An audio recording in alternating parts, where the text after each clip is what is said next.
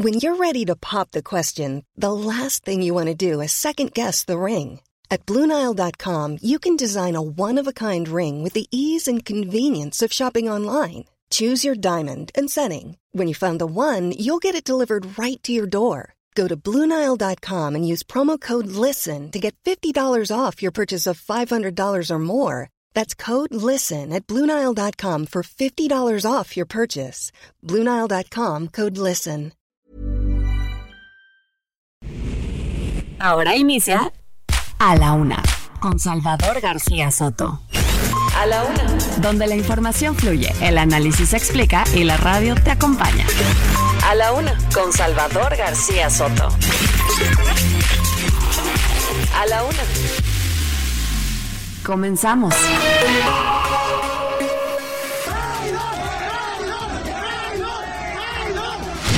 Como resultado del pésimo ejemplo que dio el presidente López Obrador, se publicaron con mala leche muchos más teléfonos. El próximo primero de marzo, viernes a las 4 de la tarde, los espero en el Zócalo de la Ciudad de México. Nosotros no vamos a gastar un peso en bots para denostar a nuestros adversarios. Estamos aquí en el New York Times, mejor dicho, en el New York Life. ¡Fuera los malos gobiernos! ¡Viva nuestra bandera tricolor! ¡Viva nuestra patria! ¡Viva México sin corrupción! Defender la Constitución es defendernos a nosotros. La Constitución es la única voz autorizada del pueblo de México. Esa es la voz a la que debemos escuchar.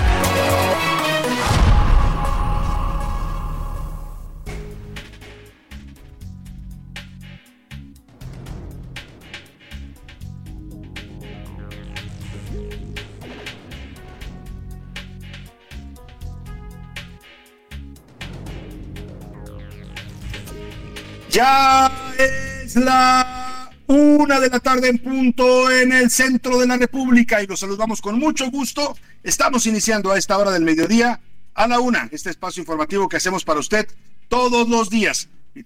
A esta hora del día, justo cuando el reloj está marcando ya la una de la tarde, con dos minutos, aquí estamos, listos, preparados y de muy buen ánimo para iniciar la semana en este lunes y también para informarle, para entretenerle y para acompañarle en este momento de su día. Hoy es lunes, inicio de semana, 26 de febrero, inicio de semana y bueno, prácticamente despedida del mes de febrero. Nos quedan tres días. Recuerde usted que este es un año bisiesto hasta el 29 de febrero y bueno pues estaremos despidiendo este esta semana a la mitad de la semana al mes de febrero y le daremos la bienvenida al mes de marzo, mes de la primavera. Y bueno, pues vamos a arrancar este programa con muchos temas importantes, con mucha información que le estamos, eh, le hemos preparado, todo lo más importante y lo más relevante de lo que haya ocurrido en la ciudad en el país y en el mundo. Se lo vamos a estar reportando en las siguientes dos horas a lo largo de esta emisión informativa con todo este equipo de profesionales de la información, del periodismo y de la producción radiofónica que me acompañan. Yo soy Salvador García Soto,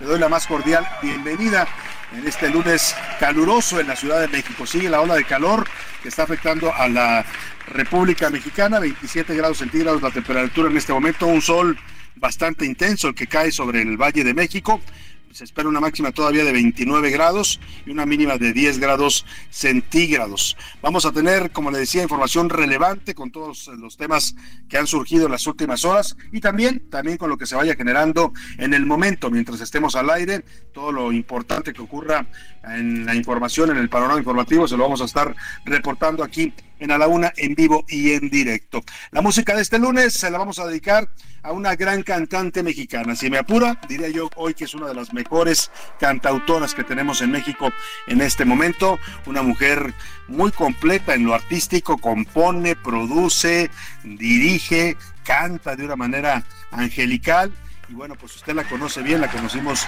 muy jovencita y hoy es ya una mujer y una artista que va madurando y mejorando con el tiempo. Le estoy hablando de Natalia Lafourcade, quien hoy celebra sus 40 años de edad.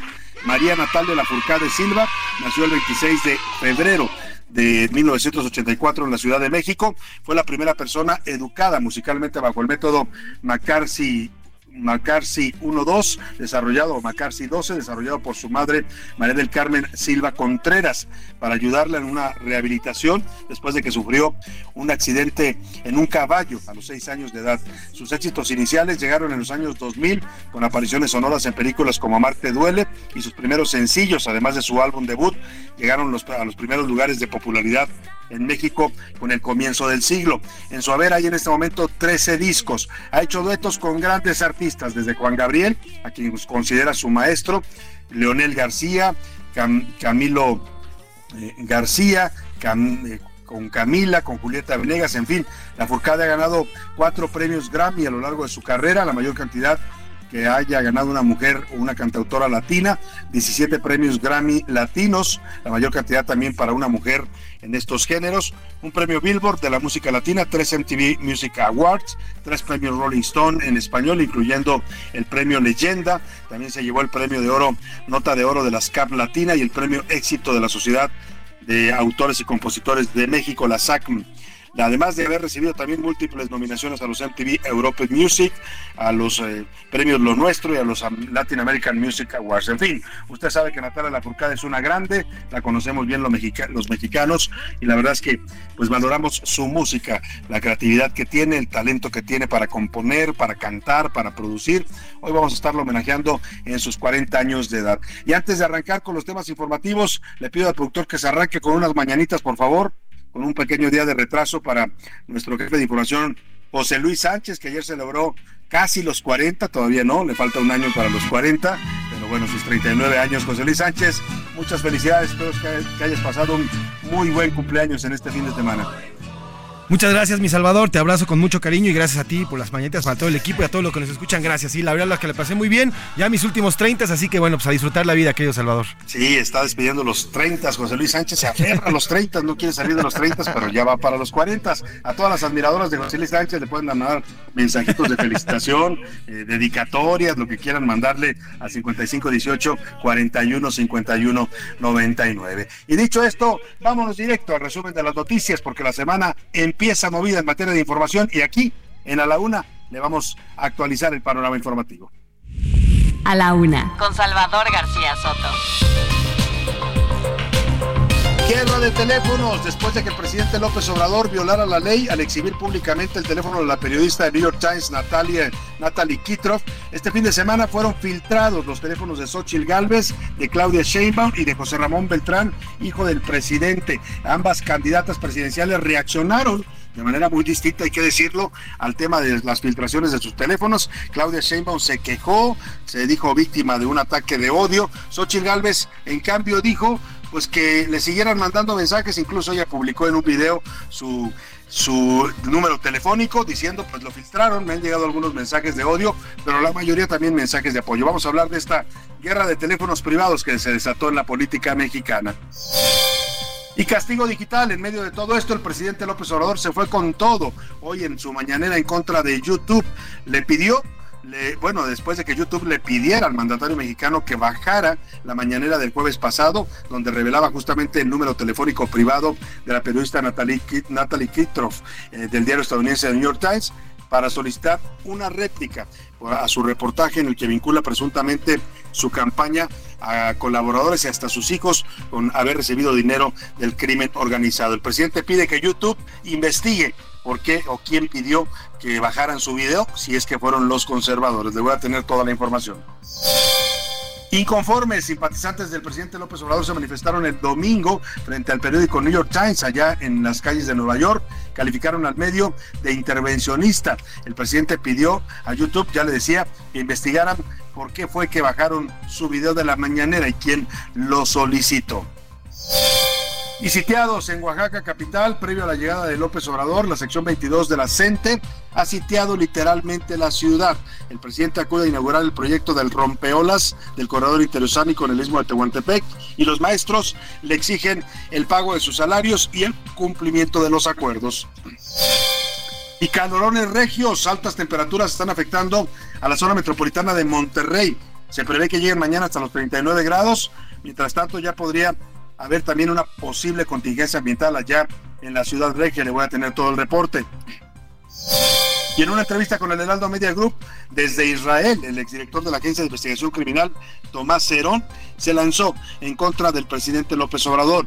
Lo acusa de lucrar con el tema de los la cadena BBC News. También a Felipe Rodríguez Salgado, alias el Cepillo, presunto sicario de Guerreros Unidos, para que revelara el paradero de los normalistas de Ayotzinapa. Y en la segunda hora de la una le voy a contar sobre la media maratón de Guadalajara. Se rompió un récord de asistencia, más de 21 21 mil corredores abarrotaron las calles y avenidas de esta ciudad que festejó este medio maratón, que además ya será reconocido con categoría Platinum. Es el único medio maratón en todo el mundo con esta categoría reconocido por la World Athletics. Le voy a contar las historias de este medio maratón.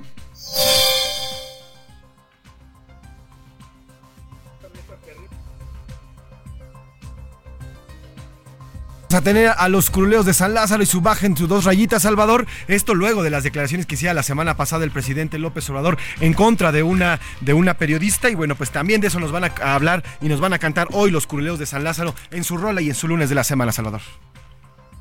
Pues le decía el presidente, pues se lanzó esta amenaza en contra de esta periodista Jessica Cermeño de Univisión. Bájale dos rayitas, le dijo a tu prepotencia. Y bueno, los curuleros de San Lázaro le hicieron una canción con este tema al presidente. Y en los deportes, reencuentro. Javier El Chicharito Hernández volvió a jugar un partido con las Chivas después de 14 años de haberse ido del equipo que lo vio nacer. Además, el América venció al Cruz Azul y el regreso también a la actividad en el juego en el que Guadalajara venció a los Pumas. Nos va a tener Oscar Mota todo el reporte. En el entretenimiento, Anaya Arriaga nos trae lo más relevante del mundo del espectáculo. Vamos a tener noticias importantes para comentar con usted, ya lo ve, con temas eh, variados, con asuntos distintos, tópicos eh, diferentes para estar informando, para estar comentando y también, si usted quiere, ya lo sabe, siempre puede mandarnos sus puntos de vista, sus opiniones, sus comentarios, sus sugerencias o incluso sus críticas, si no está de acuerdo con algo que se diga en este espacio, lo único que le pedimos es un lenguaje no ofensivo, no palabras altisonantes y de ahí en más todas las opiniones son bienvenidas y escuchadas en este espacio. Márquenos al 5518 41 51 99, que es nuestro número de WhatsApp. Y comencemos directo con la información que usted debe conocer el día de hoy. Estas son las de cajón en A la Una.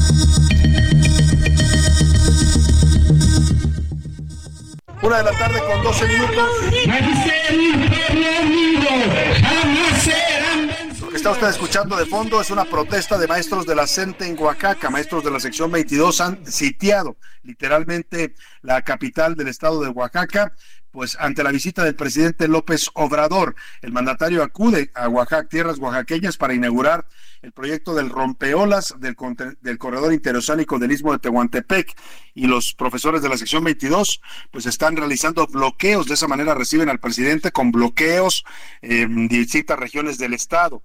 Los maestros piden instalar una mesa única para dialogar con las autoridades federales y bueno, pues por esta situación se han suspendido hoy las clases, las actividades escolares allá en Oaxaca. Vaya ambiente el que está recibiendo al presidente en Oaxaca. El fin de semana le tocó también un ambiente bastante tenso en Mazatlán, Sinaloa. Allá eran los trabajadores de la Universidad Autónoma de Sinaloa que le pedían pues que eh, interviniera en el conflicto que tienen con el gobernador Rubén Rocha Moya. Eh, lo sitiaron al presidente en varios eventos, hubo gritos de rechazo al gobierno de Rocha Moya, también por ahí gritos de narcopresidente. En fin, se le están complicando las cosas al presidente en este final de sexenio. Las, eh, sus eventos en los estados cada, cada vez se vuelven más tensos, en este caso en Oaxaca. Los maestros de la sección 22, que eran sus aliados y que hoy se han convertido en una de sus peores pesadillas. Vamos contigo, Karina García, te saludo con gusto allá en Oaxaca. ¿Cómo está el ambiente ante esta visita del presidente López Obrador? Cuéntanos, buena tarde. Así es, Salvador, integrantes de la sección 22 de la Coordinadora Nacional de Trabajadores de la Educación sitiaron la capital oaxaqueña al bloquear al menos ocho puntos y cruceros importantes ante la visita del presidente Andrés Manuel López Obrador a la región del Istmo de Tehuantepec. Basta que diga López Obrador que atiende muy bien a la CELI. Vente, Leti. Con estas acciones, los profesores dejaron sin clases a miles de estudiantes que acuden a los más de 12 mil planteles educativos de la entidad. Los manifestantes exigen la abrogación de la ley de educación de Andrés Manuel López Obrador, la ley del ISTE, además de vales de uniformes y útiles escolares del año pasado. Aunque se ha restablecido la mesa de diálogo con las autoridades estatales y federales, los profesores optaron por estas medidas para presionar a los involucrados y obtener respuestas satisfactorias a sus demandas. El pasado 20 de febrero, la dirigencia estatal fue recibida por representantes de la Secretaría de Gobierno en la Ciudad de México, así como por representantes de autoridades estatales. La acción fue coberturada por los 37 sectores, lo que dejó sin clases a miles de niños y niñas, al igual que este día. Los manifestantes buscan protestar durante la inauguración del rompeolas en Salina Cruz, en la región del Istmo de Tehuantepec. En tanto, se registra también ya bloqueos en esta zona, además de los que se encuentran activos en la capital del estado. Es el reporte desde Oaxaca pues vaya ambiente, vaya bienvenida que le están dando los maestros de la CENTE al presidente López Obrador. Y le decía, esto se vuelve cada vez más eh, frecuente. Las últimas giras del presidente por varios estados de la República, pues eh, ha pasado esto, lo persiguen manifestantes, a veces son conflictos locales, a veces son eh, también temas federales, pero ya las, las giras del presidente que antes solía hacer pues andaba muy contento el presidente paseándose, comiendo en las fonditas de los lugares que visitaba. Hoy, hoy tiene que llegar con mucha seguridad en esas suburban blindadas, custodiado por el ejército, porque cada vez es más común que le salgan manifestantes, que le griten, que le exijan, que le pidan eh, seguridad, apoyo y bueno, muchos conflictos también con los gobernadores, ¿eh? sobre todo con los, algunos gobernadores de Morena. Es común ya que al presidente le abucheen a los gobernadores de Morena en sus eventos, le pasó con Cuitlao García recientemente allá en Veracruz, le pasó con Cuauhtémoc Blanco en, eh, en Morelos, le pasó con Rubén Rocha Moya el fin de semana en, en, eh, allá en Sinaloa. Escuche cómo gritaban, le salieron al paso un grupo de manifestantes de la Universidad Autónoma de Sinaloa para pedirle atención al presidente. Hay un conflicto fuerte, un enfrentamiento entre el gobernador Rochamoya, que ha mandado acusar y perseguir al rector de la UAS, y así le gritaban el sábado allá en Mazatlán, Sinaloa, a López Obrador, deteniendo la marcha del vehículo en el que viajaba.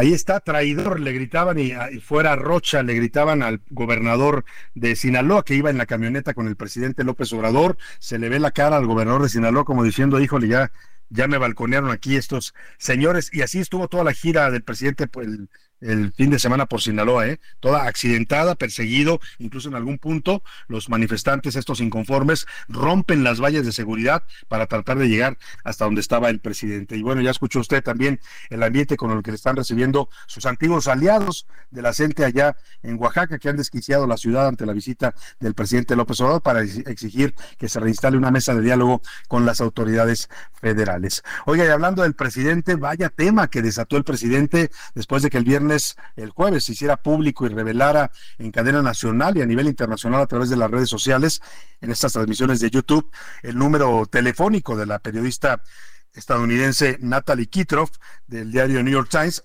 el presidente publicó la carta o que le mandó Natalie Kitroff para pedirle su posición sobre el reportaje que se publicaría el viernes al mediodía.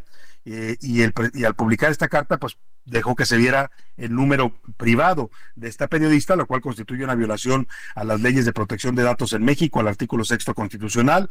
Cuando le preguntaron el viernes por qué había hecho esto, se lo pregunta a la periodista de Univisión Jessica Cermeño, el presidente dice pues que él está por encima de la ley, que no que esta ley de protección de datos o de transparencia no le preocupa porque su autoridad moral está por encima. Y a partir de eso, pues vaya usted a saber quién, seguramente adversarios y opositores al presidente López Obrador comenzaron a filtrar en redes sociales primero el teléfono privado de su hijo José Ramón López Beltrán. Como el presidente dijo que no pasaba nada, cuando le insistieron en que había cometido una, un delito al publicar el teléfono de la periodista estadounidense, él dijo que no pasaba nada, que si le molestaba a Natalie Kitroff que, cambiara su teléfono, pues alguien, algún maloso le agarró la palabra al presidente, le filtraron el número privado de su hijo que empezó a recibir mensajes y luego filtraron el de Claudia Sheinbaum, la candidata presidencial de Morena y aliados, y luego filtraron el de Xochitl Gálvez O sea, se desató una guerra de teléfonos. Hay reacciones fuertes. Eh, José Ramón López Beltrán reaccionó molesto, dijo que no tenía nada que ver con estos señalamientos porque lo atacaban a él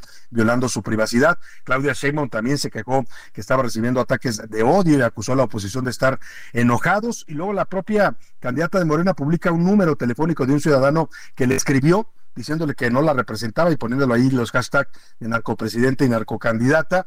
Y, y, bueno, pues Xochitl Galvez se lo tomó con más filosofía y dijo, bueno, pues ahí está mi número, ya lo tienen, ahí les va completito, síganme mandando los mensajes que quieran. Según Xochitl Galvez ha recibido 95% de mensajes positivos de apoyo y 5% de mensajes de odio. Iván Márquez nos platica de esta guerra de teléfonos que violentando las leyes de protección de datos en México se desató y abarcó ya y alcanzó incluso las campañas presidenciales presidenciales.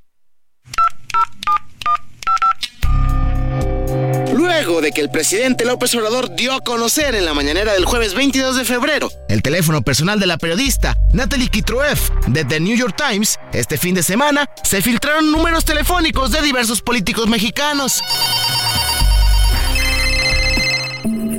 Primero comenzó a circular el número de José Ramón López Beltrán, hijo del mandatario, quien no dudó en acusar que esto forma parte de una venganza, pero justificó la filtración que hizo su propio papá. ¿Por qué buscan vengarse exponiendo mi teléfono? ¿Qué tengo que ver yo con todo esto? Lo que ocurrió después fue consecuencia de la propia periodista, quien expuso su número de teléfono pensando que el presidente respondería a sus calumnias llamándola. Y López Obrador entró al quite para defender a su hijo. Hicieron siempre porque así es la derecha, así son los conservadores, muy hipócritas.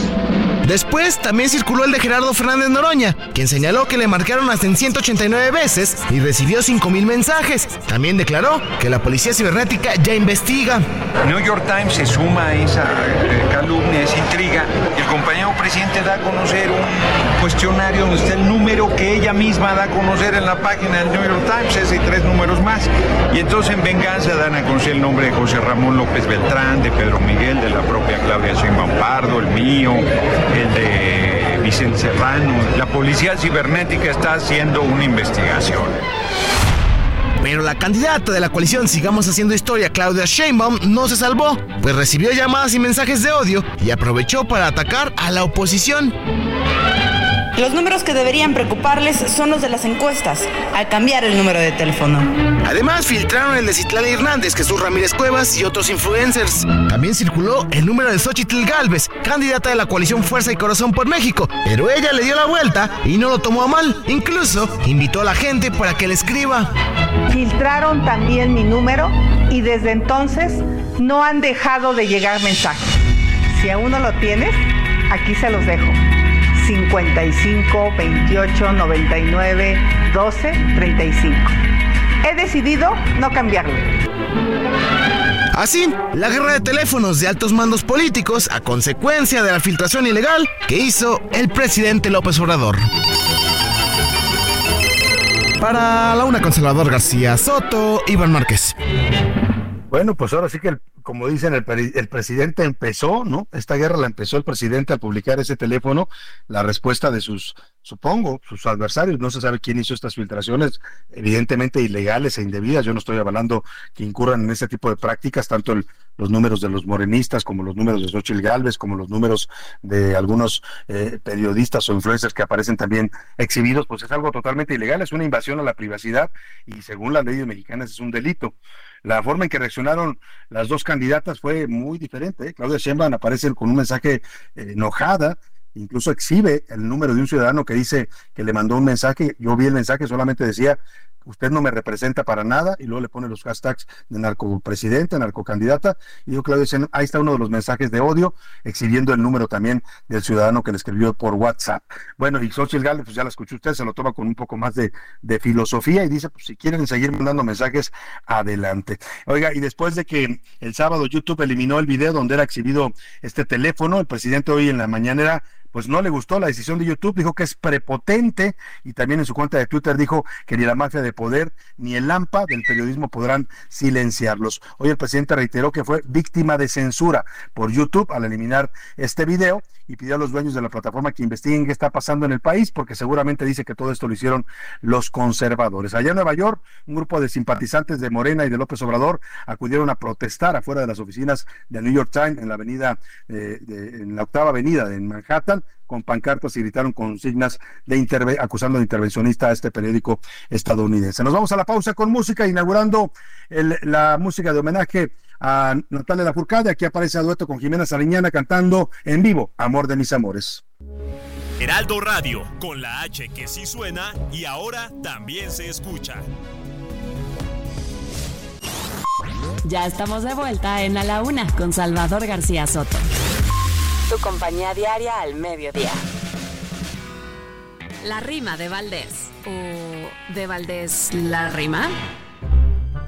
Ahora con las filtraciones de teléfonos de gente, yo tengo muy muy presente, seguro hay varios pelones que se bajan los calzones para que publiquen sus datos. En serio, no se hagan patos, el Tinder no es suficiente y quieren que el continente se entere, los insensatos. Dale mi cel a tu amiga, ándale para que me llame. Olvídate, ya no reclames, mejor ni tengas fatiga haciéndote ojo de hormiga Vete a una mañanera, seguro el mundo se entera de todititos tus datos. Si estuviera en tus zapatos, ese destino te espera. De YouTube ya le bajaron el video al mandatario, ya hizo su comentario, dice que lo censuraron. De criminal lo tacharon, ya hizo su corajote, él hasta con Don Quijote se compara.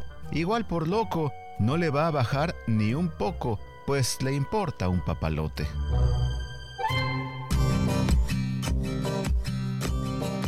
¿Sabías que antes de dar a conocer su talento en el canto, Natalia Lafourcade tenía diferentes opciones para lo que sería su futuro? Entre ellos destacaban las ideas de dedicarse a la gastronomía e incluso a la arquitectura.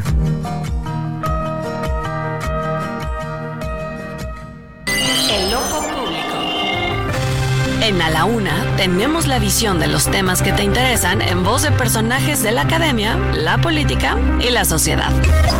Hoy escuchamos a Emilio Rabaza en La Cuerda del Ciudadano. El Loco Público.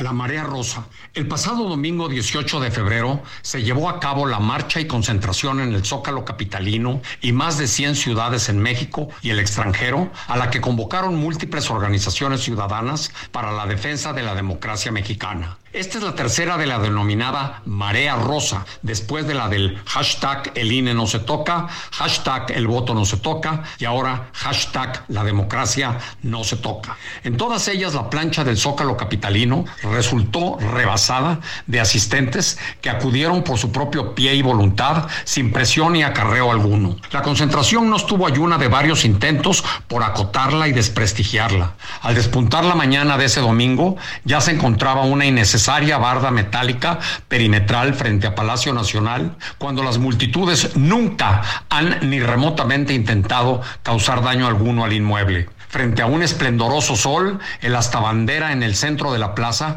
lucía ayuno del lábaro patrio que todos los días izan los miembros de nuestras Fuerzas Armadas, como si fuese propiedad y resguardo de unos, pero no patrimonio de todas y todos los mexicanos. Mientras se llenaba la plaza, se descolgó una gran manta con la imagen de García Luna en el círculo del símbolo del PAN, que luego fue removida, coincidente con la descalificación mañanera del día anterior que aludió al ex secretario de Seguridad Pública del gobierno de Felipe Calderón para denostar a la concentración como una marcha por el regreso de la corrupción.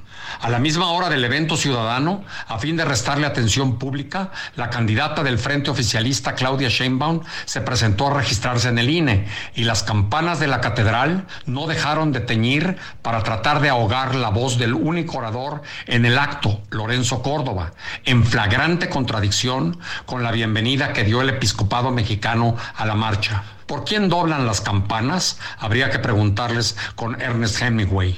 Pero a pesar de estos fallidos intentos por deslucir y minimizar un acto cívico eminentemente ciudadano, que históricamente se enlaza con las concentraciones por la autonomía universitaria y la democracia en 1968 en el mismo lugar, el evento fue todo un éxito que demostró una vez más la fuerza y el músculo de lo que con gran precisión Salvador García Soto en su artículo del lunes 19 en, el Universal calificó como, cito, el factor ciudadano Fin de cita.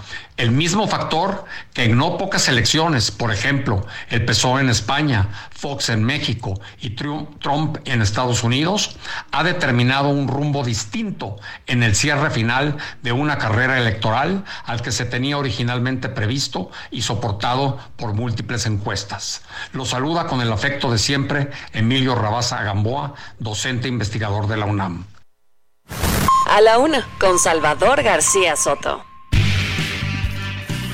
Una de la tarde con 38 minutos. Seguimos con usted aquí en la Laguna, informándole y acompañándole también en este momento de su día. Le mando un abrazo y un saludo donde quiera que nos esté escuchando y cualquier actividad que esté usted realizando. Vamos a seguirle informando y de todo este asunto que le comentaba que se desató el fin de semana, un tema bastante pues eh, lamentable, porque a raíz de que el presidente exhibe este teléfono de la periodista Natalie Kitteroff del New York Times, bueno, pues a alguien se le ocurrió, también ilegalmente hay que decirlo, compartir teléfonos privados de personajes públicos. Eh, primero empezaron con el hijo del presidente José Ramón López Beltrán, ya le contaba, después con Claudia Sheinbaum, después con Xochil Gálvez, también filtraron de Gerardo Fernández Noroña, de Citlali Hernández, del vocero presidencial Jesús Ramírez.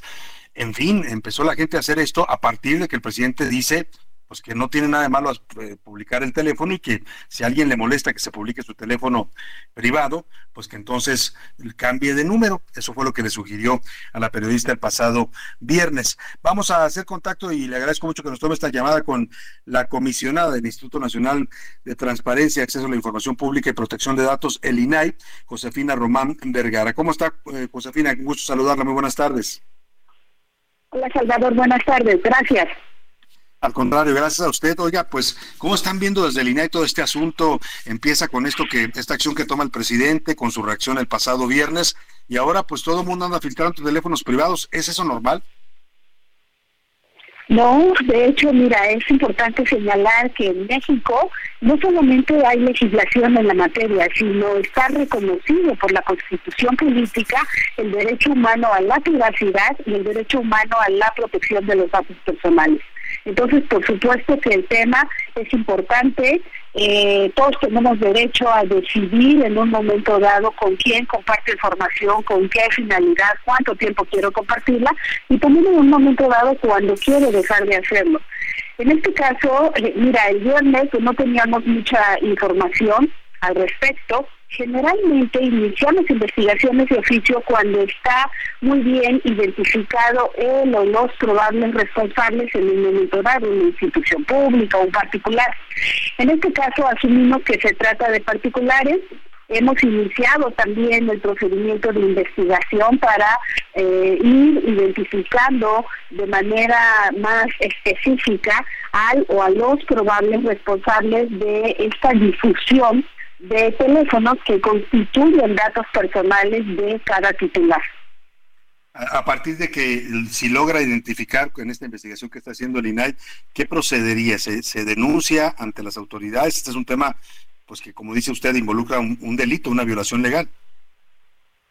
Sí, fíjate que, bueno, a la Fiscalía corresponde la investigación de delitos, al INAI nos corresponde investigar y en un momento dado sancionar el indebido tratamiento de datos personales.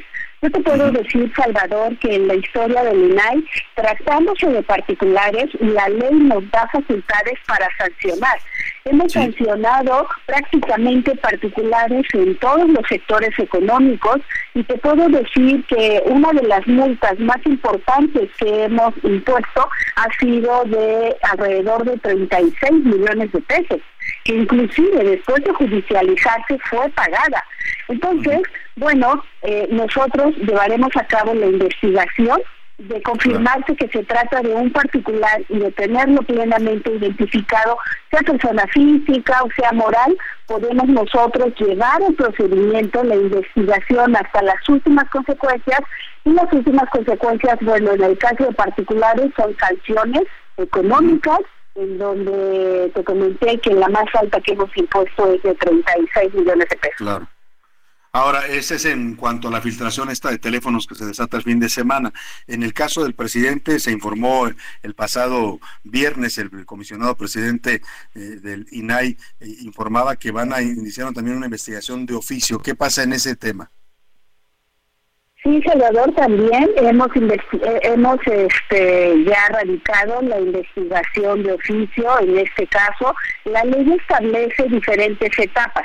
Primero tenemos la etapa de investigación, son 50 días, obviamente no requerimos de tardarnos los 50 días.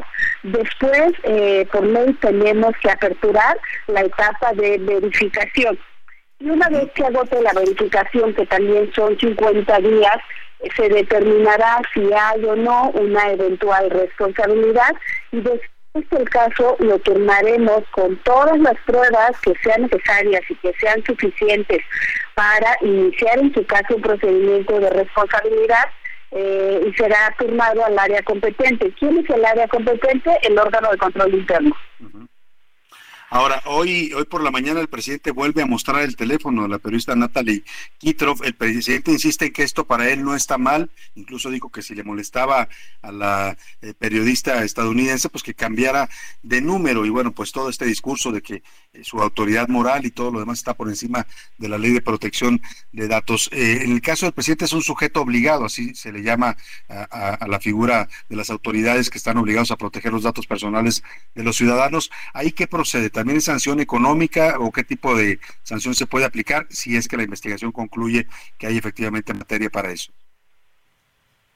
Sí, mira Salvador, la ley establece como sujetos obligados a las instituciones. Entonces, si Presidencia de la República es un sujeto obligado. Si eventualmente hubiera una responsabilidad administrativa, entonces ya se individualiza, ya se le pone nombre, nombre y apellido al o los probables responsables. En este caso, insisto, una vez que nosotros agotemos la etapa de investigación, la etapa de verificación, tengamos un expediente debidamente integrado como la ley lo, requiere, quien debe de iniciar el procedimiento de responsabilidad en su caso, pues sería el órgano de control interno. Eh, ahí ya se definirían qué, qué medidas se tomarían en el caso particular de la presidencia de la República. Ahora, ¿qué tanto contribuye, eh, comisionada? Estamos conversando con la comisionada del INAI, Josefina Román Vergara. ¿Qué tanto contribuye a, pues, a la cultura de la ley? Porque todavía en México la ley de transparencia y todas estas leyes para, para los ciudadanos, digamos, son relativamente nuevas. Todavía hay gente que no, no concibe este tipo de, de violaciones o de delitos. ¿Y qué tanto contribuye que la cabeza, digamos, de las instituciones, en este caso el presidente de la República, pues esté diciendo que no importan ese tipo de leyes, que para él no son importantes? No, bueno, por eso yo iniciaba diciéndote, Salvador, que hay que partir de decir que es un derecho humano reconocido en la Constitución. Hay tratados internacionales. Eh, ¿Qué pasa, por ejemplo, con los datos personales de menores? Hay grupos en situación de vulnerabilidad. Sabemos que en México, por ejemplo, con la pandemia creció exponencialmente el delito de fraude cibernético. En México hemos tenido ejemplos como los famosos montadeudas, y más se podría decir. Entonces, me parece que sobre todo a partir de la pandemia nos dimos cuenta que es importante proteger nuestros datos personales. De no hacerlo, vimos ejemplos de médicos, enfermeras que eran agredidos por el solo hecho de llevar una bata blanca. Este, el estado de salud, por ejemplo, el presente y futura de una persona es un dato personal sensible. Cuando algunos jóvenes subían la foto de la prueba de COVID y eran positivos, sufrieron discriminación e inclusive sufrieron agresiones. Entonces, empezamos a hacer conciencia de la importancia que tiene. Yo te puedo decir, en el mundo, en Europa, por ejemplo, nos llevan mucho camino andado en materia de protección de datos personales. ¿Por qué? Porque, a ver, en la Segunda Guerra Mundial, ¿cómo fue que identificaron a los judíos? Con bases de datos Claro, por bases de datos que tenía en su poder el, el gobierno, ¿no? que tenía el gobierno en su poder y las, las utilizaron. Claro, entonces en México tenemos un derecho humano reconocido, tenemos legislación específica para el sector público y legislación de datos específica para el sector privado. En el sector privado, el INAI ha llevado hasta sus últimas consecuencias las investigaciones y el ejemplo que te doy de una multa de 36 millones de pesos, pues me parece que dice mucho de la importancia que se tiene, por un lado, cuando eres responsable del tratamiento de datos, de cumplir con la ley. Y como titular, los derechos, el derecho que tienes de proteger tu información personal. Ahora, eh, vamos a esperar los resultados de estas investigaciones, ambas que nos comenta la comisionada de línea Josefina Román, tanto estos eh, particulares eh, privados que difundieron celulares de personajes públicos de manera también ilegal, como la investigación que se va a hacer en torno a esta acción que tomó el presidente López Obrador. Yo le pregunto solamente, comisionada, en el caso de que encontraran, después de investigar con todo este proceso que usted ya nos especificó y nos narró en la investigación que van a realizar en el caso del presidente, si hay responsabilidad, presidente, ¿no le va a temblar la mano a Ninel para decir esta es la sanción? Nosotros, acuérdate que tratándose del sector público, lo que hacemos es investigar, hacemos la verificación, identificamos exactamente qué fue lo que pasó, si hay un principio, este, un derecho que haya sido violentado, reunimos todas las pruebas y las remitimos al órgano de control interno. Cuando se trata de particulares, que parece ser ese el caso de la difusión de teléfonos celulares de personas públicas, pero sin dato personal, ah bueno, ahí el INAI sí tenemos posibilidad de sancionar. Muy bien pues estaremos atentos a estas dos investigaciones que va a realizar el INAI, pues para tratar de controlar esto que se desató, que lamentablemente pues sí es un tema que violenta las leyes y que pone en riesgo a personajes eh, públicos y privados al exhibir sus números de teléfonos privados. Le agradezco mucho, comisionada, que nos dé esta información para el público. Estaremos atentos a las investigaciones que realiza el INAI. Gracias, Salvador. Buenas tardes. Muy buena tarde a la comisionada Josefina Román Vergara, comisionada integrante del INAI, el Instituto Nacional de Transparencia, Acceso a la Información Pública y Protección de Datos Personales. Pues, ¿qué le digo? Esto lo empezó el presidente, ¿no? Y le contestaron con esto que también es ilegal. Lamentablemente, pues, si el presidente viola la ley y dice que no pasa nada, pues el ejemplo que está poniendo a los ciudadanos es decir, pues, pues, digamos, si viola la ley no va a pasar nada. Vamos a ver si el INAI dice lo contrario con estas investigaciones que nos comenta la comisionada Josefina Román están realizando para sancionar conductas que claramente son ilegales y violan derechos tutelados en México, como es el derecho a la privacidad y a la protección de los datos personales. Oiga, y vamos a otro asunto importante. Fíjese, dice un dicho que entre, muy común entre periodistas que reportero sin suerte no es reportero. Bueno, pues nuestra reportera de aquí, el Heraldo de México, Noemí Gutiérrez, fue a Israel, enviada a Israel por el periódico, acompañando a una organización llamada Fuente Latina, pues iban a conocer de primera mano cuál es la situación eh, después del ataque de Hamas en contra de diversos ciudadanos allá en Israel, que mantiene todavía Hamas más o menos más de 100 personas eh, en calidad de rehenes después de aquel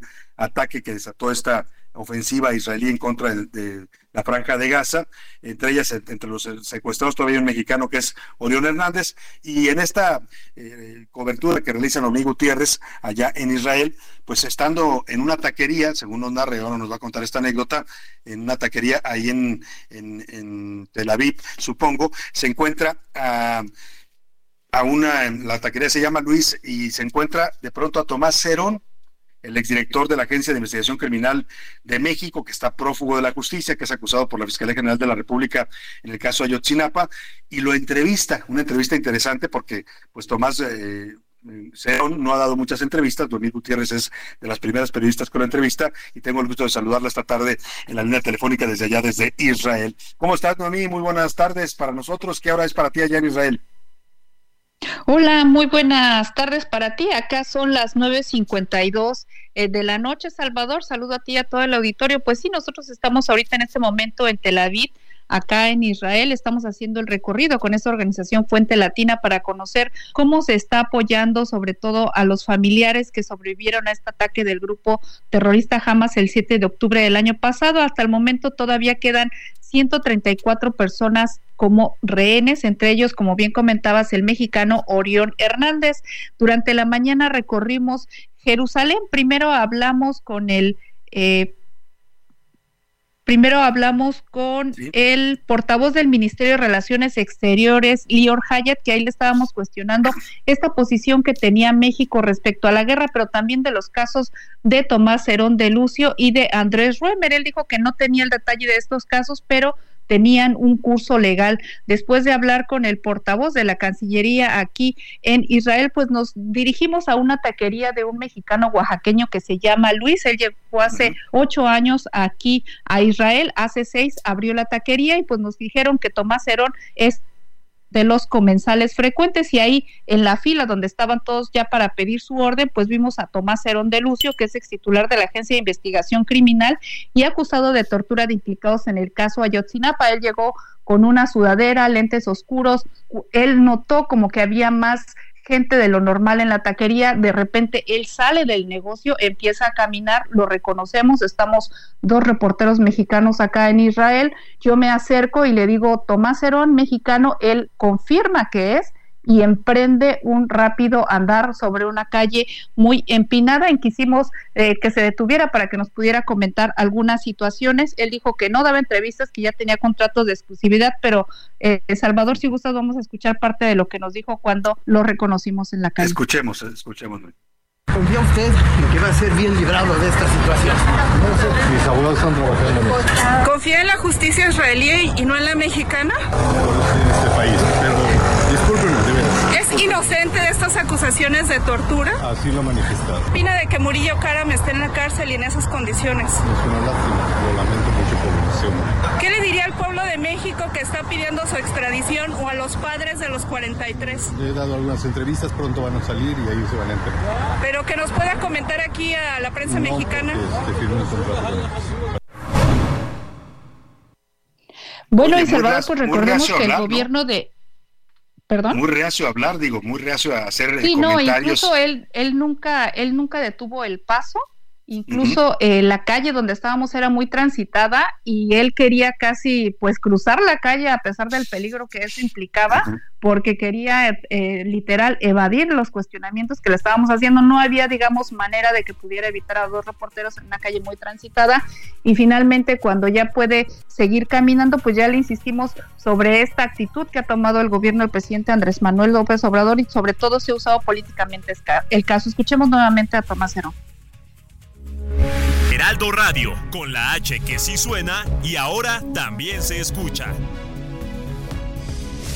Ya inicia la segunda hora de A la Una con Salvador García Soto. A la una. Donde la información fluye, el análisis se explica y la radio te acompaña. A la una, con Salvador García Soto. A la una. Con esta declaración de amor de Natalia Lafourcade por su país, por México, le platico, tenemos preparada información importante para usted en esta segunda parte del programa. Le voy a contar sobre la media maratón de Guadalajara. Oiga, ayer impresionante, se rompió récord de asistencia en Guadalajara con 21 mil corredores. La verdad, un medio maratón que está catalogado ya como el mejor del mundo, ¿eh? O sea, ni siquiera las grandes ciudades, Nueva York, Roma, tienen un maratón tan bien organizado y tan reconocido por la World Athletics como es el medio maratón de Guadalajara. Tenemos una crónica que nos prepararon nuestros corresponsales. También adiós a un grande, José Agustín, quien murió el pasado 16 de enero. Este gran escritor fue recordado este domingo en el Palacio de Bellas Artes en un homenaje póstumo que contó con la participación de su familia y de otros autores literarios. Le voy a tener una crónica.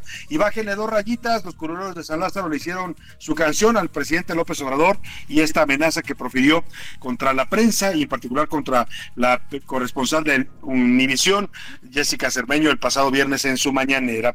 En los deportes nos va a contar Oscar Bota del regreso de Chicharito al pues a las Chivas, regresó el hijo pródigo, después de 14 años volvió a jugar en la Liga MX y lo hizo con el equipo que lo vio nacer a la fama internacional. También sobre el der- triunfo del América contra el Cruz Azul y los Chivas, precisamente que le ganaron a los Pumas de Oscar Bota, nos va a contar nuestro eh, comentarista de deportes. En el entretenimiento, Anadia Reaga nos trae lo más relevante del mundo del espectáculo. Mucho tenemos todavía para informarle y para compartir con usted en esta segunda hora de a la una y vamos a concluir y a retomar esta comunicación con Omig Gutiérrez periodista del Heraldo de México, que se encuentra en Tel Aviv. Hasta allá estamos comunicándonos con ellas. Y nos estabas contando, Noemí, antes de que nos interrumpiera la guillotina, una disculpa. Estaba yo, tan metido en tu relato que no me di cuenta que se nos estaba ya agotando el tiempo del programa en la primera hora, pero nos estabas eh, platicando de esta segunda declaración que te hace eh, Tomás Herón ante la insistencia tuya y de otro periodista mexicano que lo persiguieron ahí en las calles de Tel Aviv.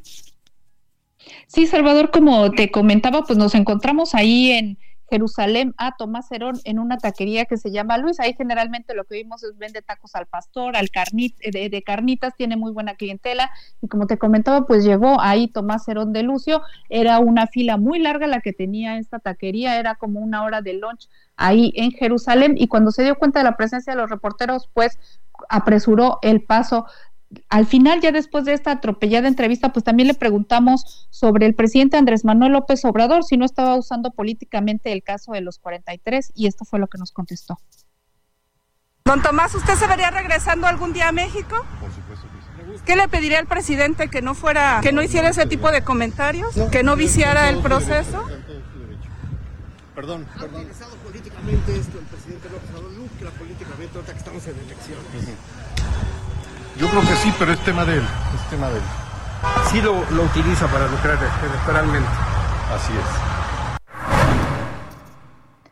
Bueno, Salvador, y después de esta caminata de aproximadamente dos minutos que tuvimos detrás de Tomás Herón de Lucio, pues él finalmente detuvo su marcha, nos pidió que apagáramos los celulares. Eh, cuando ya vio que los habíamos guardado y que no había visible ningún medio para poderlo grabar, nos dijo que se disculpaba, que no podía grabar, que ya tenía contratos firmados, nos estrechó la mano y nos dijo pues que tenía que eh, retirarse. Él iba acompañado de un familiar y de acuerdo a lo que nos comentaron ahí en, en Jerusalén, es que él tiene un negocio de tortillerías en Tel Aviv, sin embargo no nos dijeron exactamente en dónde se encuentra ubicado este negocio de tortillerías y pues fue parte de lo que tuvimos hoy aquí en las actividades que estamos en estos recorridos que tenemos con esta organización Fuente Latina, pues para conocer todas las acciones que se están teniendo después del ataque del 7 de octubre, Salvador.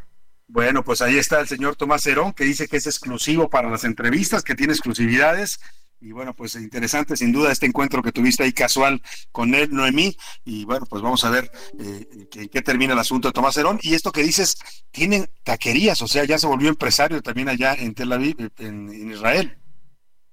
Pues no, de acuerdo a lo que nos dijeron es que tiene una tortillería en Tel Aviv. Mira. Eso sí nos comentaron que tiene una tortillería en Tel Aviv y, pues, y pues finalmente pues él ya salió de México, era un hombre que tenía dinero, pues yo creo que está invirtiendo su negocio. Pues sí. No sabemos exactamente a qué otras actividades eh, eh, se pueda dedicar, pero pues finalmente hemos visto que los mexicanos alrededor del mundo pues generalmente luego se dedican a temas culinarios, temas gastronómicos y pues la tortillería en otros países, sobre todo en. Medio Oriente, pues puede ser un buen punto de negocio, Salvador.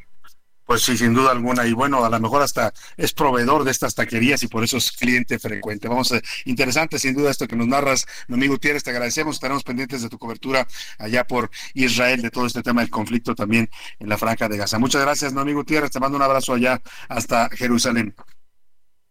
Muy buenas tardes, Salvador. Muy buenas tardes. Pues ahí está lo que pasa con Tomás Herón. Pasó de la tortura a la tortilla, ¿no? Dice mi amigo Gutiérrez que allá se comenta que tiene una tortillería. Mire usted en lo que acabó el subprocurador, que además es prófugo de la justicia. Cuando le decía a mi amigo Gutiérrez que tiene exclusividad, eh, pues se refería a seguramente eh, a la BBC eh, de Londres, porque le dio una entrevista a la BBC News y ahí con ellos admite que amenazó a Felipe Rodríguez Salgado, alias el Cepillo, presunto sicario de Guerreros Unidos, dice que lo amenazó para que revelara el paradero de los 43 normalistas de Ayotzinapa, que lo amenazó, pero que no lo torturó. Escuche usted. Las primeras detenciones en relación a este caso fueron varios policías municipales, algunos criminales, y es como nosotros llegamos a- al basurero. Se ve que yo lo amenacé, ok, pero nunca lo torturé. Yo era el jefe de la agencia de investigación criminal, yo no tenía necesidad de torturar a nadie. Pues es que lo niega, pues él dice que no lo torturó, la acusación que le hace la Fiscalía General de la República a partir de las investigaciones de la Comisión del caso Ayotzinapa, de las nuevas, eh, digamos, investigaciones que realizó este gobierno de López Obrador, pues es que para obtener este testimonio del llamado Cepillo, este sicario de Guerreros Unidos, que es el que lo lleva hasta el tiradero de allá al río San Juan, en donde encuentran los restos de uno de los normalistas, pues él dice que nada más lo amenazó, pero que no lo torturó.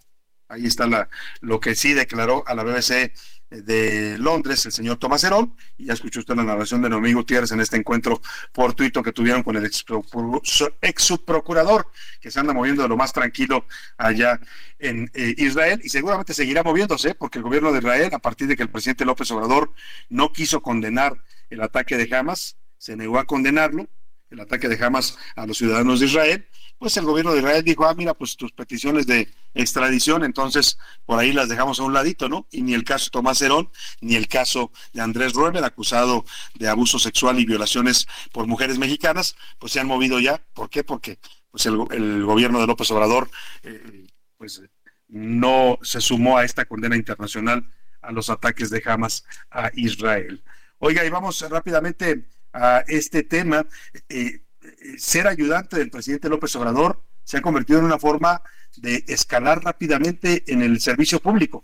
Muchos jóvenes que llegaron a trabajar en la ayudantía de López Obrador, de los que andan ahí cuidándole, llevándole las carpetas, qué sé yo, atendiéndolo en las giras, que trabajan bajo la coordinación de Daniel Azaf, que es el jefe de ayudantes del presidente, pues de pronto tuvieron unos saltos meteóricos en sus carreras como funcionarios públicos, o sea, varios que han estado en la, en la ayudantía del presidente sin tener mayor experiencia, hoy ya tienen cargos de primer nivel, de segundo nivel, cargos importantes, subdirecciones en dependencias públicas hasta el momento, por lo menos 20 20 exintegrantes de la ayudantía del presidente López Obrador han llegado a ocupar puestos importantes en la administración pública, en el SAT, en Pemex, en el instituto este para devolverle al pueblo lo robado. No importa que no tengan experiencia, ¿eh? nada más con que el presidente lo recomiende, muchos de ellos ganan sueldos de más de 50 mil pesos. Mil Ramírez nos platicó del trampolín en el que se convirtió la ayudantía presidencial para quien quiera hacer una carrera rápida, meteórica y bien pagada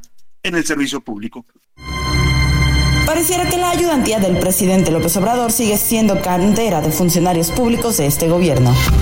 Recientemente se sumó Alberto Becerra Mendoza, quien fue nombrado como director del Instituto para devolverle al pueblo lo robado el 16 de octubre del 2023. Becerra Mendoza comenzó el 1 de diciembre del 2018 como subdirector de área de la Coordinación General Política y Gobierno de la Presidencia de la República. Posteriormente fue ascendido hasta llegar a la Dirección General de Logística de Presidencia, cargo que dejó el 31 de diciembre del 2022. Alberto Becerra percibe un sueldo estimado de 125.986 pesos netos. La otra servidora pública es Andrea Enríquez Quintana. Desde el 10 de noviembre, Andrea funge como directora ejecutiva de gobierno y comités de transparencia del INDEP, cuya función es la planeación y operación del instituto. Andrea Enríquez gana un estimado de 100.789 pesos netos y su sueldo bruto asciende a 145.021 pesos. Hay otros miembros de la ayudantía que ya han tenido puestos en la administración pública, como Paloma Aguilar Correa, quien ocupó el cargo de administradora del SAT en 2019. Carlos Sánchez Meneses, quien estaba en el IMSS en 2020, Arlet Silva Magaña en contrataciones de Pemex también en 2020, o Abraham Vázquez en becas Benito Juárez en 2021, entre otros. Para A la Una con Salvador García Soto, Milka Ramírez. Bueno, pues ya lo sabe usted, si quiere ganar un buen sueldo y tener un buen puesto en el gobierno federal, métase a la ayudantía del presidente López Obrador, no importa que le cargue usted el portafolio, que le pase los clinics cuando estornude, lo que sea que haga, y tampoco importa que tenga experiencia, simplemente con que usted trabaje ahí de ahí va a brincar usted a un puesto hasta con 50 mil pesos mensuales, es lo que nos narra Mirka Ramírez. Oye, le he platicado mucho a lo largo del, desde el arranque del programa de este medio maratón que tuvo lugar ayer en Guadalajara, eh, un medio maratón que además está reconocido como el mejor a nivel internacional. Le decía yo, ni las grandes ciudades que tienen sus maratones mayors, como les llaman, tienen un, un maratón con este reconocimiento de la World Athletic, que además en esta edición estaba por obtener ya la categoría platino, que lo convierte pues en uno de los mejores eventos de su tipo en todo el mundo. Tuve el privilegio ayer de no correrlo, porque yo no soy corredor, acompañé a, Rosana Ayala, mi esposa que es corredora, y así corrió el medio maratón. Yo lo caminé, pero le he de decir que qué pesado es de verdad, 21 kilómetros caminando también se hacen bastante intensos y pesados, pero la verdad es que el ambiente, la organización, eh, pues mire, salimos a las 7 de la mañana eh, de, la glorieta Minerva y va uno caminando por las avenidas de Guadalajara que normalmente son transitadas por autos, va uno disfrutando de colonias tan bonitas como la colonia Chapalita, de la avenida Las Rosas, va uno subiendo los puentes, este puente colgante que tiene Guadalajara, el puente Matute Remos ahí sobre la avenida Lázaro Cárdenas, y se disfruta la ciudad de otra manera. Usted puede ver cosas que normalmente no ve, pues porque uno eh, va siempre en el carro a toda prisa. Así es que este medio maratón que salió de manera espléndida, nos cuenta nuestra corresponsal Mayeli Mariscal cómo transcurrió con un récord de asistencia, ¿eh? 21 mil corredores en un ambiente festivo salieron a correr y a disfrutar de su ciudad allá en la Perla Tapatía. Escuchemos.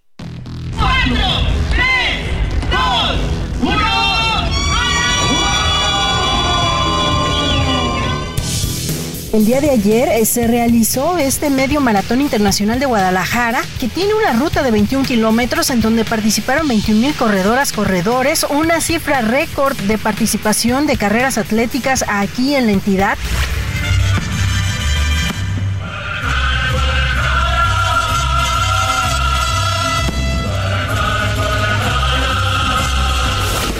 Esta justa deportiva se enmarca en los festejos del 482 aniversario de la Fundación de Guadalajara y también está aspirando esta justa deportiva a obtener la certificación de etiqueta platino que entrega el World Athletics. La etíope Aberu Ayana Mulisa fue quien se alzó con la victoria y rompió la marca de la competencia en la rama femenil al registrar una hora 8 minutos y 51 segundos y el corredor keniano Stephen Kiprop, él se coronó como ganador con un tiempo de una hora, un minuto 21 segundos. Esto en la categoría varonil. ¡Vámonos! ¡Vamos, campeón! ¡Sí se puede! ¡Cómo no! ¡Cómo no! ¡Vámonos! ¡Vámonos, campeón! En esta edición también se registró precisamente esta cifra histórica de participantes. Bueno, pues ahí está este medio maratón, la verdad que espectacular que tuvo lugar ayer en Guadalajara y bueno, pues esperemos que obtenga este reconocimiento platino que le van a dar por parte de la World Athletics, lo cual lo va a convertir en el mejor medio maratón en todo el mundo. Enhorabuena por los organizadores, por el Ayuntamiento de Guadalajara que organiza este medio maratón, que ayer fue sin duda un evento bastante exitoso con un récord de asistencia. Oiga, y vamos a información eh, política, porque el senador Damián Cepeda, un senador importante en la bancada del Partido Acción Nacional, él fue ya dirigente nacional del PAN, fue secretario general en la época de Ricardo Anaya, ha anunciado que va a buscar nuevamente la presidencia de Acción Nacional. Esto después de las elecciones se va a renovar, después de junio se renueva en el segundo semestre del año la dirigencia nacional del PAN que hoy encabeza Marco Cortés y Damián Cepeda, aunque dice que la prioridad hoy es la campaña presidencial de Xochitl Gálvez, pues ya levantó la mano. Tengo el gusto de saludarlo esta tarde en la línea telefónica, senador Cepeda. Qué gusto, muy buenas tardes. Buenas tardes, me da mucho gusto saludarte a ti y a todos los que nos escuchan. Segunda vez para la dirigencia nacional del PAN, senador. Sí, mira, yo el día de hoy hice un pronunciamiento que tiene, digamos, varias partes, ¿no? Que es de manera integral. Lo primero que digo es, pues mucha gente me pregunta, oye, ¿cuál va a ser tu rol, ¿no? En estas elecciones, es pública mi postura que he tenido crítica de la alianza que el PAN hizo con el PRI y yo pues dejé muy, muy en claro que hoy la prioridad para un servidor y creo que debe ser para todos los que pensamos que México no está bien gobernado, pues es apoyar a Xochitl Gálvez como la opción que puede ganar y que puede hacer realidad un cambio en este país. Pero en ese mismo mensaje y dejando bien en claro que esa es la prioridad ahorita porque estamos entrando en este proceso, pues yo lo que decía es que de entrada hay otra elección que está teniendo muy poquito foco, ¿no? De atención y que creo que es igual de importante, que es pues impulsar a gente buena, que no se vaya a doblar, que vaya a estar siempre a favor de las votaciones adecuadas en el Congreso de Diputados y Senadores. Y en ese mismo contexto comparto yo pues que anticipo eh, que cuando llegue el momento voy a impulsar un cambio al interior del Partido Acción Nacional, sí, por supuesto que sí, y eso implica buscar estar en la dirigencia, claro, un servidor intentará poder hacer un debate interno fuerte, ¿no? Una reflexión para buscar cambiar el rumbo al interior del PAN. Sé que hoy no es momento de eso, simplemente lo anticipo porque creo que así como yo, pues hay mucha gente que estamos decepcionados del rumbo que ha tenido el partido en los últimos años y que creo que pasando esta elección tenemos que entrar a un fuerte debate de cómo corregir ese camino y que el PAN pues vuelva a ser lo que era, un partido con identidad, un partido competitivo, un partido de causas, ¿no? Y en eso quiero abonar. Claro. O sea, usted lo que me dice es, en este momento usted apoya ya a la candidata Xochitl Gálvez, la va a apoyar para que eh, pueda eh, competir e incluso ganar la presidencia, si así lo decide la ciudadanía. Pero si usted, eh, después de que pasen las elecciones, llega a la dirigencia del PAN, ¿ya no renovaría esta alianza con el PRI y el PRD? Sin duda, este es mi postura, ¿no? Completamente. Hoy me queda claro que las decisiones ya están tomadas, ¿no? Yo no quiero abonar ahorita digamos, a esa división o algo, pero sí tengo yo marcadamente una opinión distinta que creo que el partido ya debe de valorar. Hoy ya ni siquiera se valora eso. Entonces lo que estoy tratando de empujar es un debate fuerte, una sacudida, el, el entender el momento en el que estamos y que el PAN pues recupere esa identidad, ¿no? Y que hoy, pues siento yo, ha perdido su brújula y creo que si seguimos por el mismo camino, pues vamos a ir tendiendo a la relevancia política. Hoy en muchas ocasiones no se marca posturas, no se marca agenda pública. Yo creo que eh, el PAN está para más, tiene que ser ese vehículo. Y lo digo hoy precisamente porque sé que gente que no estamos de acuerdo con el rumbo que tiene el partido, pudimos haber estado un poco a un lado, un poco alejados, un poco sin participar todo. Entonces mi postura es, a ver, no, o sea, que eso no nos lleve a, no involucrarnos ahorita. Ahorita pues tenemos una decisión clara que tomar de quién va a encabezar los próximos años la presidencia de la República. Yo creo que ahí no hay duda. Para mí Xochitl Gálvez es la persona ideal. Pero sí que se sepa que pasando esta elección en buena lid, de manera constructiva, yo jamás seré negativo, pero sí se requiere un debate fuerte al interior del PAN. Yo lo buscaré encabezar, te lo digo tal cual, pero entro abierto, sin aferramientos. Si alguien más genera las condiciones, adelante, a sumar esfuerzos. Pero lo que tiene que pasar, en mi opinión, con el PAN es volver a debatir los temas centrales, volver a definir qué papel jugamos hoy en México. Y por eso lo estoy anunciando desde ahorita en un ambiente pues muy positivo, ¿no? Bueno, pues ahí está el pronunciamiento que hace el senador Damián Cepeda, llegados los tiempos, pasando la elección, pues va a venir esta contienda interna en el PAN y ya está apuntado para, dice, retomar el rumbo y que el PAN recupere su identidad que ha perdido bajo la dirigencia de Marco Cortés. Le agradezco mucho, senador, como siempre, la confianza en este espacio, le mandamos un abrazo. Muchas gracias, un saludo. Ahí está el pronunciamiento de Damián Cepeda, senador del PAN.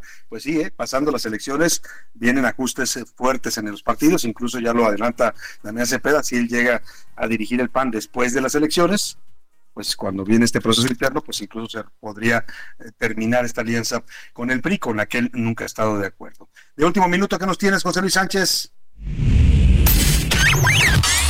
Último minuto en A la Una, con Salvador García Soto.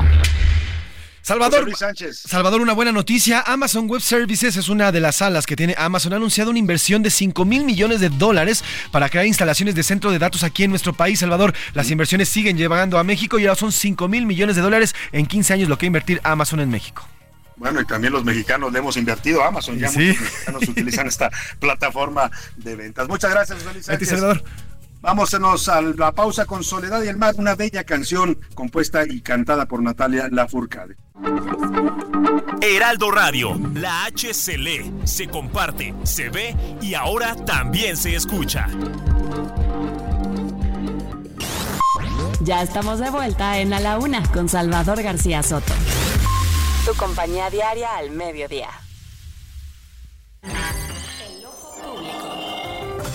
En A la Una tenemos la visión de los temas que te interesan en voz de personajes de la academia, la política y la sociedad. Hoy escuchamos a Javier Oliva Posada en Poder Nacional. El ojo público. ¿Qué tal, Salvador? Buen, buen inicio de semana. Soy Javier Oliva para el noticiero a la una y saludar al equipo en cabina y a nuestro radio auditorio. En esta ocasión, pues me voy a, referir a lo que fue el mes de febrero, Salvador, en términos de las efemérides cívico-militares. No obstante que es el mes más corto del año, es el que más eh, eventos tiene de esta naturaleza, el más, el más reciente, como sabemos, fue el pasado 24, el día de la, de la bandera, y comienza, comienza el mes, eh, Salvador, con el 9 9, el 9 de febrero con la marcha a la de lealtad que recuerda eh, cómo fue el presidente Madero escoltado por cadetes del heroico colegio militar para eh, controlar lo que después lamentablemente terminaría con su asesinato y golpe de Estado a cargo del general Victoriano Huerta. Eh, después tenemos el día 10 de ese mismo mes, como sabemos, el Día de la Fuerza Aérea Mexicana, el día 19 es el día también del Ejército Mexicano, que es muy importante. En esta ocasión se, conmemoró en, el municipio de Oriente, en, el estado de Puebla, en donde se inauguró la quinta etapa de siete de las nuevas instalaciones de la industria militar mexicana. Ah, y se me pasaba, perdón, eh, ni más ni menos, ¿verdad? El 5 de febrero, pues conmemorar la promulgación de la Constitución de 1917. Entonces, como podemos eh, escuchar, se trata de un, mes que ya está terminando, estamos en los últimos días eh, de, este segundo mes del año y pues siempre es importante estas remembranzas, estas efemérides que nos recuerdan el, origen y sentido por un lado de nuestra constitución, pero también del eh, compromiso eh, siempre visible y de apoyo por parte de las Fuerzas Armadas a la democracia en México y al desarrollo del país. Muchas gracias Salvador, que tengamos todas y todos una, un buen inicio de semana. Hasta la próxima. A la una. Con Salvador García Soto.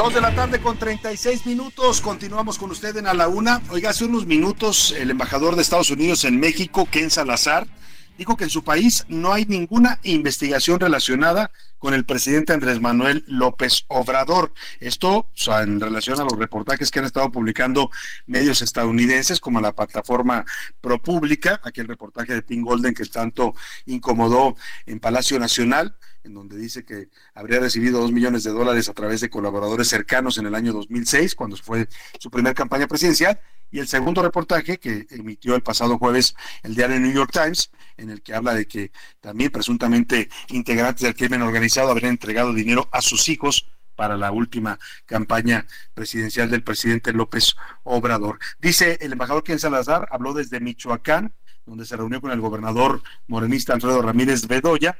Eh, la reunión fue para hablar de temas de seguridad y migración. Y cuando le preguntan sobre estos reportajes, lo que comenta el embajador estadounidense es lo siguiente.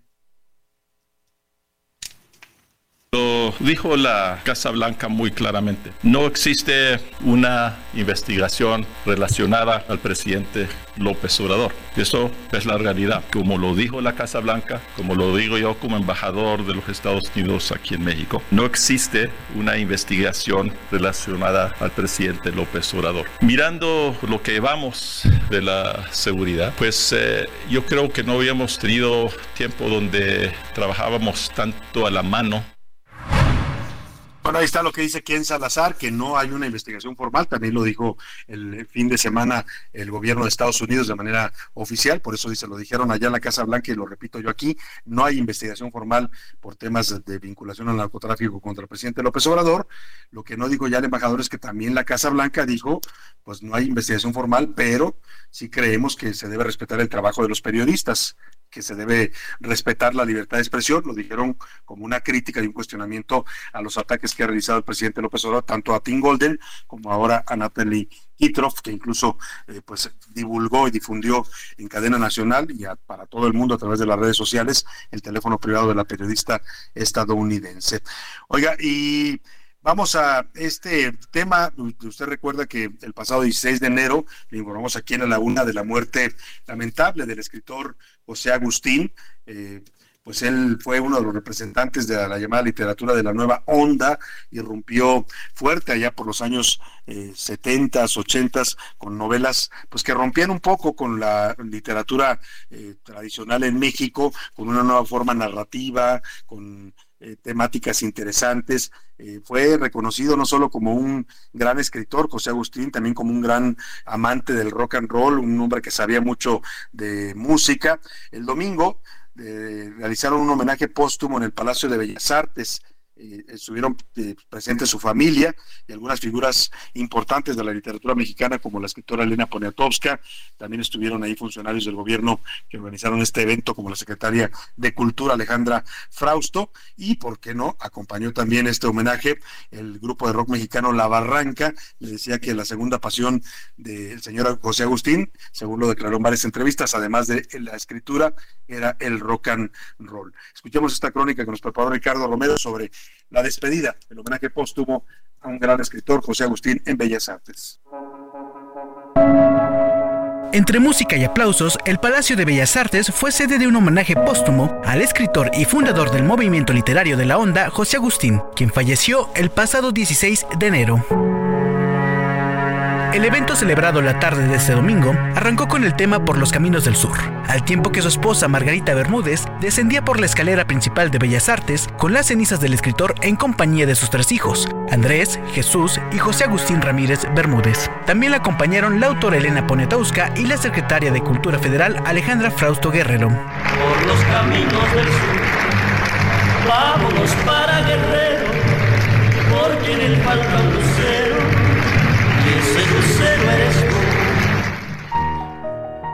en su discurso solemne, la secretaria de Cultura calificó a José Agustín como un hombre sensible y poseedor de una de las voces más originales que ha tenido México. Habla Alejandra Frausto Guerrero, secretaria de Cultura. Hoy rendimos un homenaje a un hombre sensible, talentoso, una de las voces más originales de México, un joven eterno.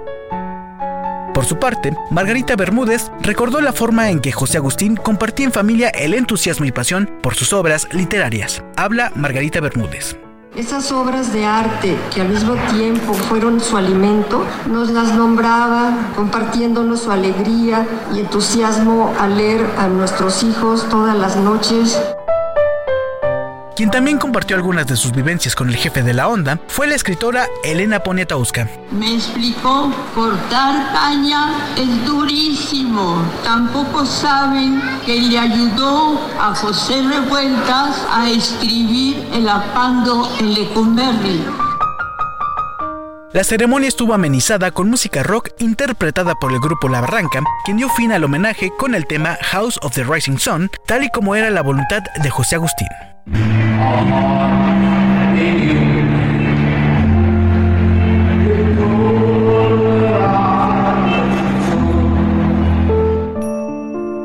Así el último adiós al escritor y guionista siempre irreverente, José Agustín.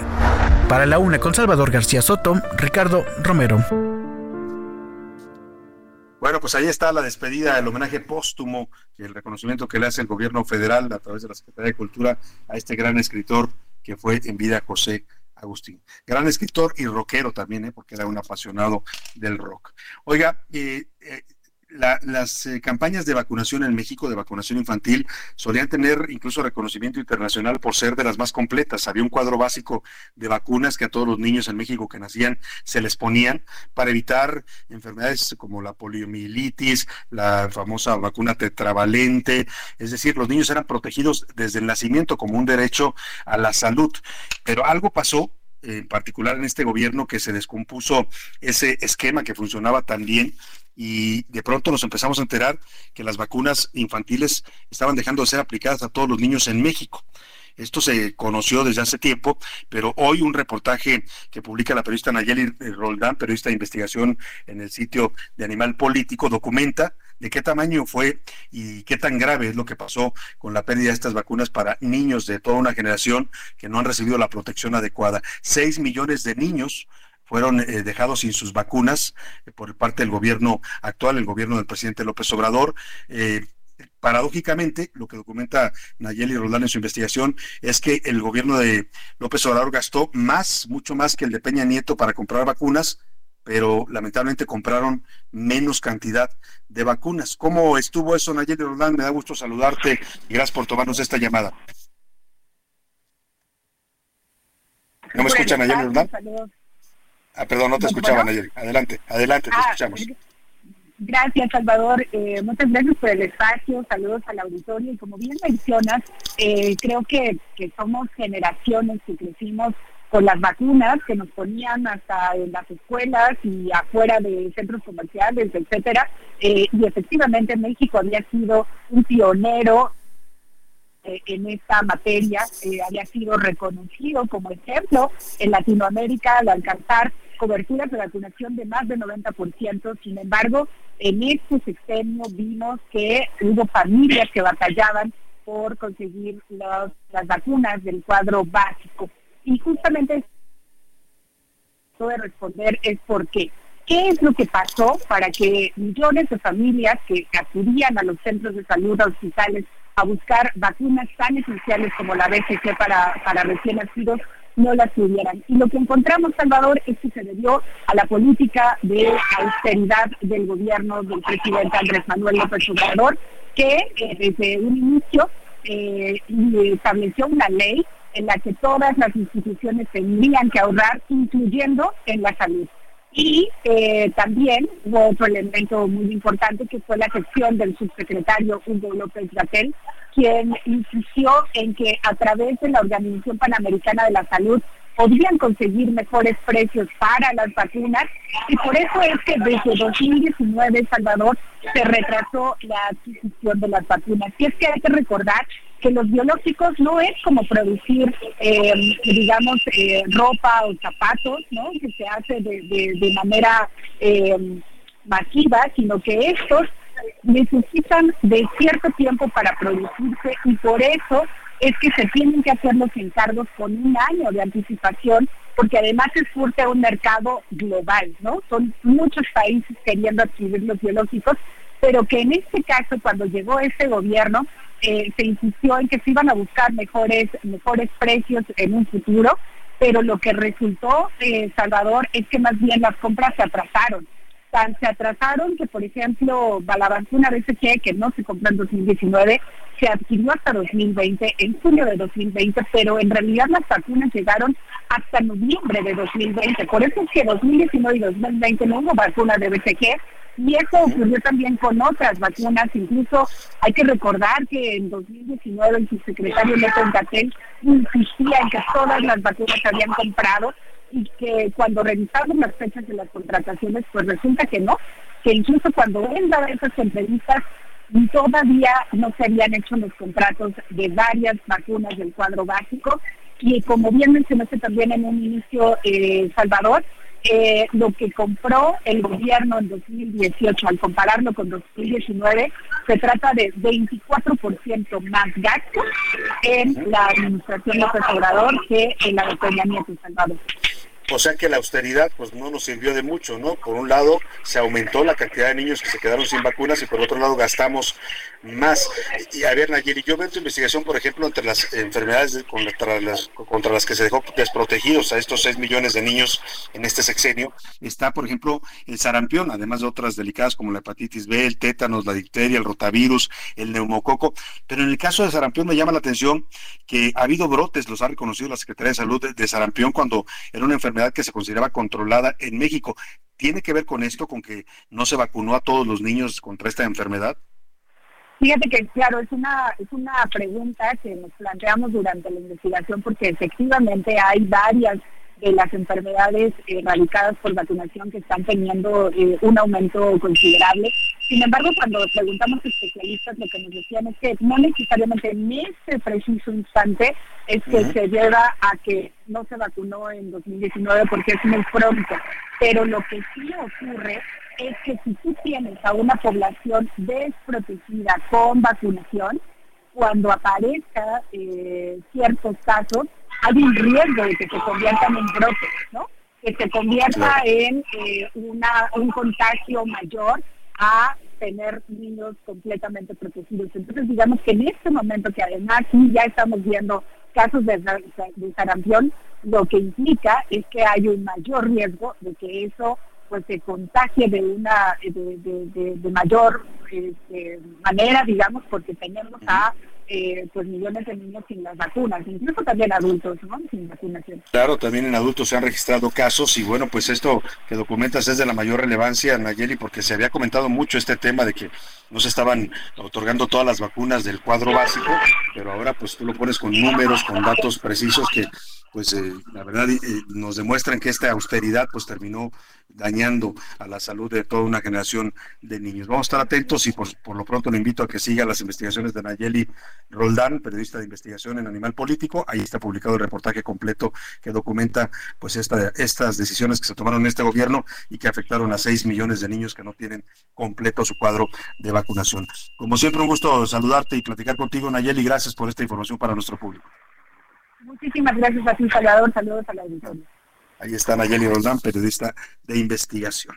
Oiga, los curuleros de San Lázaro, esto no son vacunas, pero sí son, digamos, eh, pues lo que el presidente nos manda a los periodistas, ¿no? Nos, más que más que vacunas son amenazas, amenazas constantes. Ya llevamos cinco años y medio escuchando al presidente cómo ataca periodistas, cómo los descalifica, cómo los exhibe en la mañanera, se mete con sus eh, bienes privados, con, eh, en fin. Eh, el viernes el presidente tuvo una más de estas expresiones en su pleito con la prensa que lo cuestiona o lo critica y le pidió a la periodista Jessica Cermeño, corresponsal de Univisión, que le bajara dos rayitas a su prepotencia. Escuche usted. A ver si hacen el reportaje sobre las calumnias en contra de nosotros y no caigan en autocomplacencia, tengan capacidad para la autocrítica y bájenle una rayita a su prepotencia. Bueno, ahí está lo que le pide el presidente a los periodistas, bájenle una rayita a su prepotencia. Para él, prepotencia es que se le cuestione, se le pregunte, se le interrogue, cuando es la función que tiene la prensa. Perdón, presidente, si le incomodan las preguntas de la prensa, no es prepotencia, es nuestro trabajo. Escuchemos esto que le prepararon los curuleros de San Lázaro, Pepe Navarro y el maestro Enrique Canales al presidente y sus dos rayitas.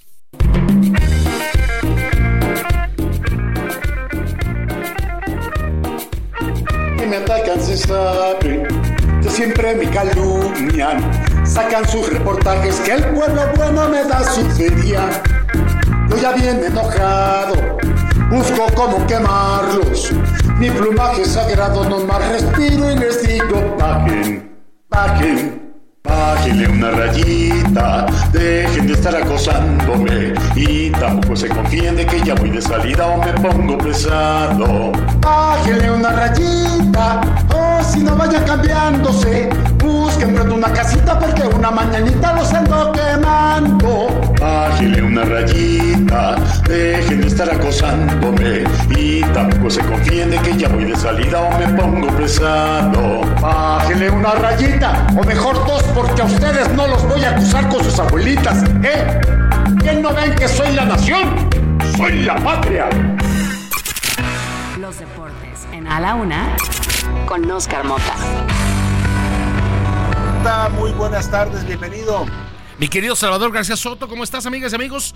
Hoy un gran día para ganar, una semana muy especial y con un sentido pésame. Le mando un gran abrazo con el alma a la familia Argüello Santana, principalmente a los niños Mota Argüello por el fallecimiento de don Arturo Cruz, don Arturo Argüello Cruz, en paz descanse, querido Salvador, fanático del Atlas, aunque de repente también veía partidos por ahí del Atlante, y eso sí, nunca le hubieras puesto un partido del América, porque eso sí, no los veía, pero sin a fuerzas. Querido Salvador, amigos. ese era de los míos, don Antonio, le mandamos un abrazo allá, allá arriba hasta donde esté. Ahí está, mi querido Salvador. Muchísimas gracias. En paz descanse, don Arturo Argüello. Las voces del fin de semana, querido Salvador García Soto. Escuchamos al Chicharito Hernández, que regresó a las canchas del fútbol mexicano. Estoy muy conmovido, estoy muy feliz porque, pues sí, más allá que yo sabía que este momento iba a llegar tarde o temprano, hoy me volví a sentir un futbolista y eso, créeme que tiene palabras. Entró tres minutitos, querido Salvador García Soto. El viernes les advertimos que Chicharito iba a estar en la convocatoria. Nos sorprende Fernando Gago. Lo utiliza tres minutos. Sí, las Chivas vencieron 3 a 1 a mis Pumas, querido Salvador. Y del otro lado, el América le gana 1-0 al equipo de Cruz Azul. Voces del fin de semana. Escuchemos a Ronaldo Rodríguez, que venció a Chris Brindar en la UFC Fight Night en México. Y mira nada más cómo lo celebró, querido Salvador. Pero eso fue un rival duro. Pero haya sido como haya sido, dijera el Ferras, ya se lo llevó su puta. Y aquí, yo soy el nuevo futuro campeón mexicano. Mi nuevo mejor amigo, querido Salvador García Soto. Oye, haya sido como haya sido, retomó el clásico Felipe Calderón, ¿no? Justamente, a partir de ahora esta sección va a ser aquí en la Laguna con, los deportes. Haiga sido como haya sido, querido Salvador. Finalizo. Me parece muy bien, Oscar. Mencionándoles que Alessandros Racing y el Heraldo de México hicieron el 1-2 en Copa Notiauto en Puebla con Rubén Robelo y Giovanni Rodrigo. Felicidades al equipo Alessandros Racing. Y por algo no quisiste apostarle a tus Pumas, ¿eh? Ya te las olías, ya te las olías. Querido Salvador García Soto, soy un hombre de honor, soy un hombre de palabra. Sí te aposté, además está grabado, no me puedo echar para atrás. Ah, sí, quedamos que una botella de tequila, es cierto, yo ya me había olvidado, hombre. Sí, sí, sí, o sea, además digo, no me puedo echar para atrás, está, está grabado, entonces sí, querido Salvador, pues, ya bien te dije ganado. La marca, ya te dije la marca que sea blanquito y con eso tenemos. Cuenta con ello. Te mando un abrazo. Lo pagamos. Muchas gracias. Hoy un gran día para usted, y a usted le agradezco mucho el favor de su atención. Que pase una excelente tarde. Provecho, que tenga una gran semana y aquí lo esperamos todos mañana a la una. Por hoy termina a la una con Salvador García Soto. El espacio que te escucha, acompaña e informa. A la una con Salvador García Soto.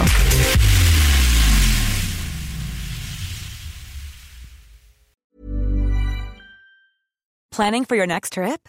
Elevate your travel style with Quince. Quince has all the jet setting essentials you'll want for your next getaway, like European linen, premium luggage options, buttery soft Italian leather bags, and so much more. And is all priced at 50 to 80% less than similar brands. Plus, Quince only works with factories that use safe and ethical manufacturing practices. Pack your bags with high-quality essentials you'll be wearing for vacations to come with Quince. Go to quince.com/pack for free shipping and 365-day returns.